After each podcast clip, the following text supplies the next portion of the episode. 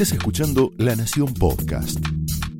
A continuación, Willy Cohen analiza la actualidad nacional, el rumbo de la economía y el futuro del país en Somos Nosotros. Señoras y señores, muy buenas noches, bienvenidos a Somos Nosotros. Bueno, eh, claramente hay tres factores que están hoy influyendo en esta devaluación del peso, en esta corrida que estamos viendo otra vez al dólar, como tantas veces hemos visto en la Argentina. Yo diría que de esos tres factores hay dos que son muy, muy importantes. Es cierto que hay una situación internacional que siempre juega, hay ahora una renovada preocupación en el mundo por si efectivamente el crecimiento internacional va a ser, bueno, eh, tanto como se había previsto, o si estas nuevas variantes del coronavirus van a terminar afectando, bueno, incluso esa recuperación en el primer mundo, eso ha generado algún movimiento en los precios de las materias primas, todo eso ha jugado un poco, pero no hay ninguna duda que el tema del dólar en la Argentina tiene que ver con dos cuestiones, bueno, muy, muy evidentes. Eh, es obvio que hay una situación macroeconómica, eh, volvió otra vez con fuerza el déficit fiscal. En junio y en julio ya el gobierno tiene que estar emitiendo para cubrir el déficit del presupuesto y todo indica que bueno, vamos a tener una explosión de gasto público en el año electoral y todo eso va a generar muchos más pesos en la calle y al mismo tiempo el gobierno tiene que ir renovando toda la deuda en pesos que se fue tomando por el déficit fiscal que fue muy, muy gigante el año pasado. Y eso además es una bola de nieve a una tasa de interés que por supuesto va complicando ese escenario donde nadie quiere soltar dólares y donde sobran cada vez más pesos. Y nadie quiere soltar dólares por la incertidumbre política. Ese definitivamente es hoy el factor, eh, yo diría, más significativo aunque no es solamente la política, no es la Argentina está con un desajuste macroeconómico impresionante. Estamos en una situación donde no solamente se van los gigantes multinacionales de la Argentina, el último un laboratorio, el Lilly, nada menos, como toda la industria farmacéutica que tiene una historia, bueno, gigantesca en la Argentina. Los laboratorios internacionales están hace años en el país algunos empiezan a ir, dejan su operación en representantes argentinos, pero también cierran, bueno, restaurantes emblemáticos, el caso que hemos visto esta semana de El Zorrito Bonquintiero y bueno, y toda esa expresión de ese sector pyme de la Argentina, y bueno, al que lo funden los impuestos, las leyes laborales, la cantidad de regulaciones cada vez mayores, obviamente la inflación, que es el factor eh, que definitivamente más, más está golpeando. De modo que no es solamente una cuestión política, pero evidentemente la incertidumbre electoral juega y yo diría que mm, en definitiva, bueno, ¿qué es la incertidumbre política por lo menos desde la mirada de la economía y desde la mirada de los inversores? Bueno, eh, en definitiva es cómo sigue cómo sigue el rol de Cristina y lo que Cristina representa. Nosotros siempre aquí no, no, hacemos foco en las cuestiones personales, sino en lo que representa políticamente. Bueno, ¿cuál va a ser el rol de Cristina y todo ese sector de izquierda que está detrás de ella? Sin ninguna duda, el gobernador Axel Kisilov. ¿Qué rol van a tener en la segunda parte de este primer mandato del gobierno de Alberto Fernández? ¿Qué rol van a tener después de las elecciones?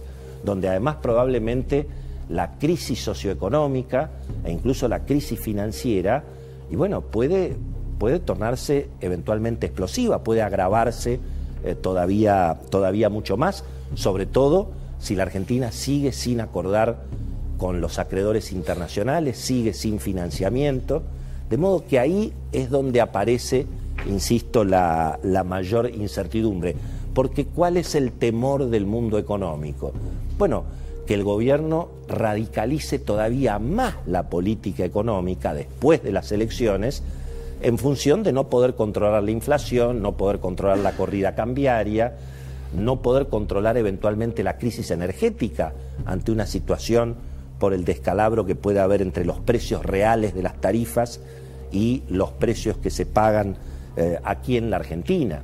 Entonces aparece el temor eventualmente a mayor, mayores estatizaciones, más Estado, menos sector privado, eh, un giro todavía más a la izquierda del gobierno de Alberto Fernández, y esto evidentemente se mide en, en el terreno del resultado electoral, porque en todo caso, por lo menos para el mundo económico, ya lo hemos dicho varias veces en este programa, finalmente las elecciones van a ser un plebiscito, y van a ser un plebiscito precisamente sobre ese rol, sobre esa intervención tan fuerte que ha tenido Cristina en el gobierno de Alberto Fernández eh, y que no, no, está tan claro cómo, cómo va a continuar.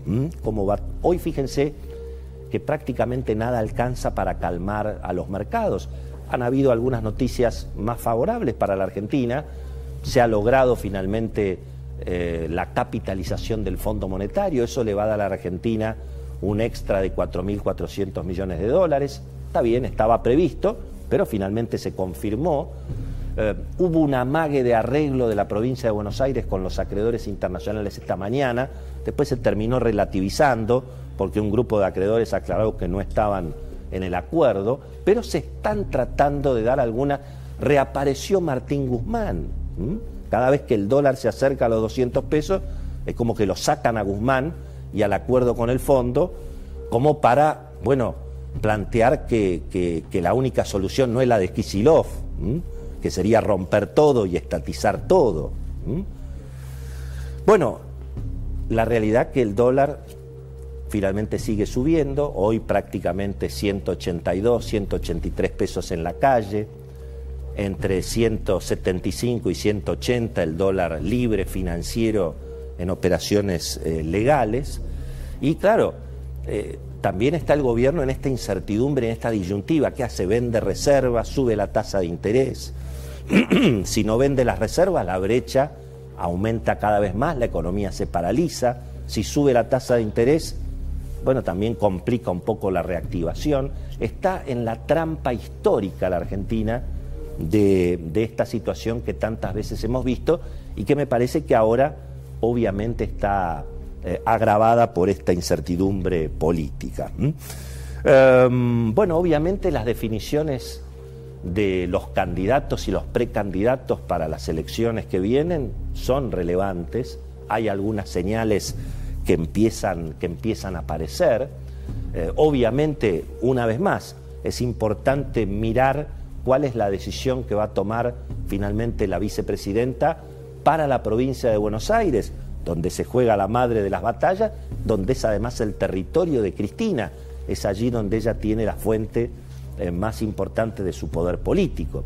Y apareció hoy la sorpresa, por lo menos para mí, de la figura de Daniel Goyán, el ministro de Salud de Axel Kisilov, una de las figuras más, bueno, eh, claramente más eh, más emblemáticas de lo que ha sido la política sanitaria del gobierno, eh, el monopolio estatal de la vacunación, eh, resistir a las vacunas de los Estados Unidos, en fin, todo lo que hemos visto, todo el enfrentamiento desde la provincia de Buenos Aires hacia los sectores de la clase media,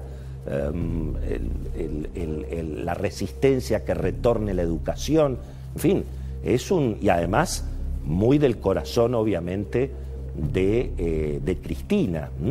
En ese caso, bueno, aparece esta, esta sorpresa con Victoria Tolosa Paz. Ahora Víctor Valdés va a explicar todo lo que está pasando en el oficialismo y, bueno, eh, alguna resistencia que hay entre intendentes, entre sectores, obviamente, del mundo sindical, a la figura de Daniel Goyán, que en principio eh, sería, digamos, un candidato no tan moderado como se especulaba para el oficialismo. Y obviamente en la oposición, y bueno, estamos viendo la batalla que va a tener que dar Horacio Rodríguez Larreta contra lo que podríamos decir la rebelión de los radicales, que le van a dar pelea en todos los distritos al PRO. Radicales contra amarillos, vamos a ver en todos los distritos, y bueno, y va a ser importante medir si eso va a terminar funcionando, bueno, como, eh, digamos, un problema para el oficialismo o un problema para la, para la oposición.